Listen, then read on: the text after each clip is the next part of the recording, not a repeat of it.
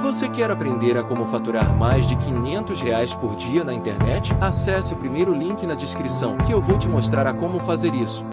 Antes da pandemia, a gente tinha 18, 19 milhões de pessoas com excesso de ansiedade no Brasil. E de depressão a gente tinha por volta de 12 milhões. Isso deve ter aumentado muito, só que tem que ninguém parou ainda para pesquisar isso, que não deu tempo. Agora, essa tal casca, eu não chamo nem de casca, eu chamo de seletividade. Eu fico olhando essa gente e falo assim: ah, tudo na internet, vamos ter que proibir fake news. Gente, então tem que acabar com rede social.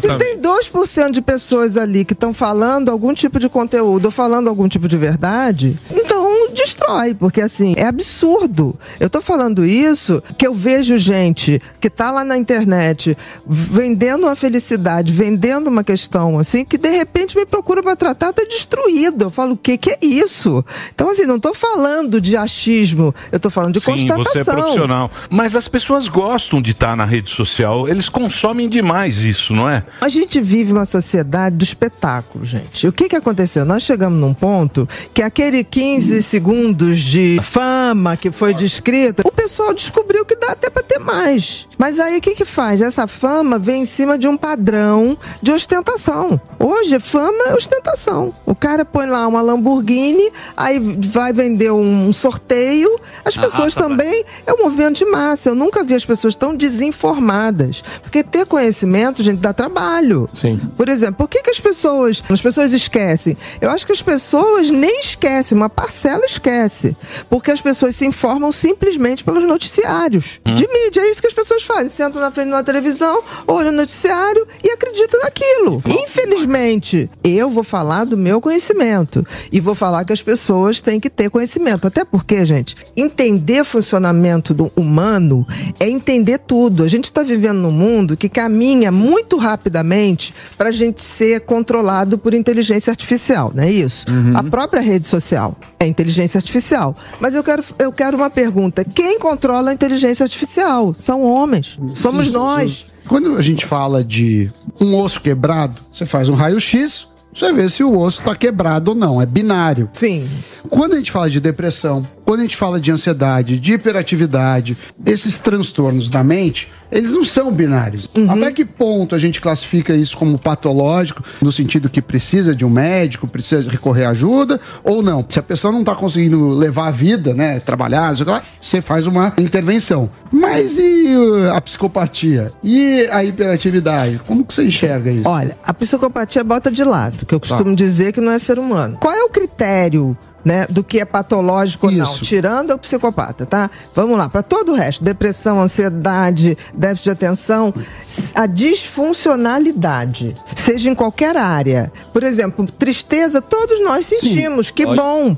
Porque a gente tem que ter o contraponto, Sim. né? Eu não valorizaria nenhuma alegria se eu vivesse não idiota alegre o tempo todo. Tem gente na rede social que vive numa euforia É. constante. Então, assim, a gente sempre coloca a questão de se tornar patológico é quando a pessoa deixa de fazer suas coisas, deixa de ser produtivo, deixa de estar com pessoas que antes gostava de estar. Quer dizer, há uma disfuncionalidade de funcionamento. Ah, o homem nasce bom. A sociedade é que torna ele ruim. Hoje a Já gente sabe isso que isso é uma balela. 84. Quem nasce com a índole ruim, nasce com a Pau índole que nasce ruim. torto, Nunca morre se torto. O que me assusta nessa turma nova é que eles têm medo de tudo. É uma turma medrosa. Eles têm muito medo de encarar as coisas. Por que que aconteceu isso? É a escola, é a pedagogia. Eu tô com 56 anos. Eu peguei uma fase que meu pai e minha mãe, professores, chegaram pra mim e falaram: olha, a gente vai te dar estudo, o resto é contigo. E foi mesmo. E que bom. O que eu vejo hoje é que a nossa geração começou, tipo assim, quero dar tudo pro meu filho que eu não tive. Isso é surreal. Tem que conquistar. A gente tem que conquistar as coisas. Você dar tudo só faz pessoas ficarem assustadas, amedrontadas. Sem e eu, saber lidar com a frustração. sem saber lidar com a frustração. Outra coisa, eu vejo muito isso. Não, doutora, porque eu quis dar tudo que eu não Mas- tive. mas não existe. eu- Por exemplo, Ah. suicídio. Suicídio era uma coisa que o cara pensava em fazer na hora. Eu me lembro, lembro, é, em gerações, há 40 anos atrás, o cara suicidava, sei lá, faliu, não tem como Sim. sustentar a família. Era um desespero, era um escândalo, né?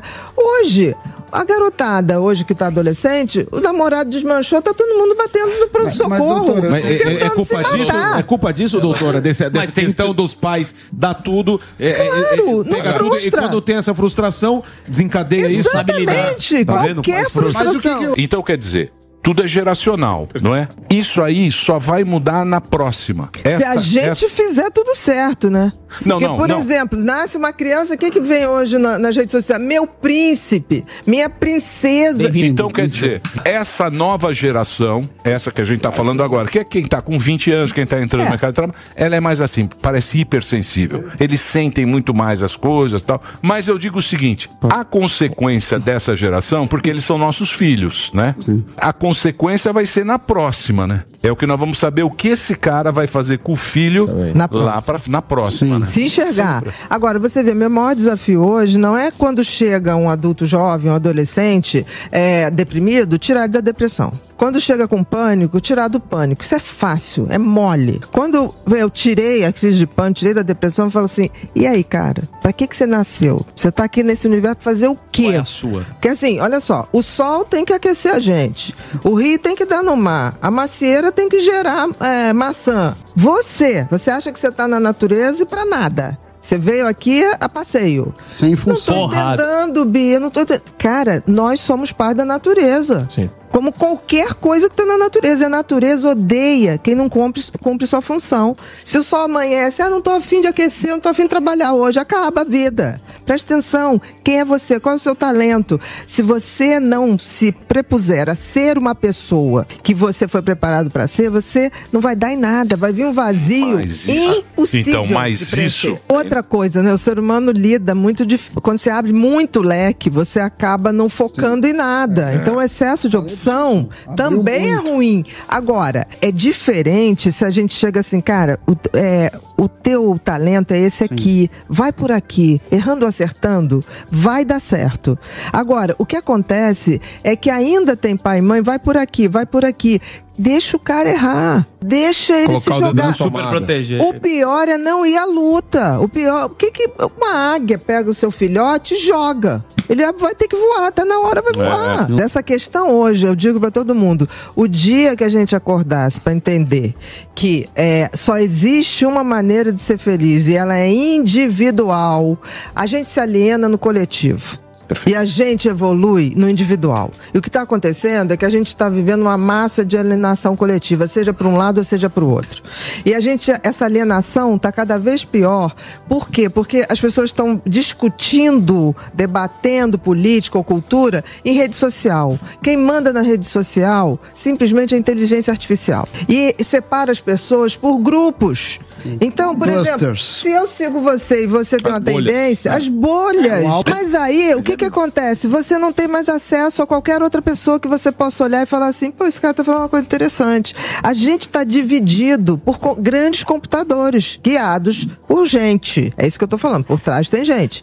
Isso tá levando a uma polarização que não é saudável pra ninguém. Porque olha só, eu sempre tive amigos de esquerda, de direita, de centro, de não sei o que lá, e a gente se reunia num barzinho e todo mundo falava, e ninguém brigava com ninguém. Pelo Mas isso é a canjica.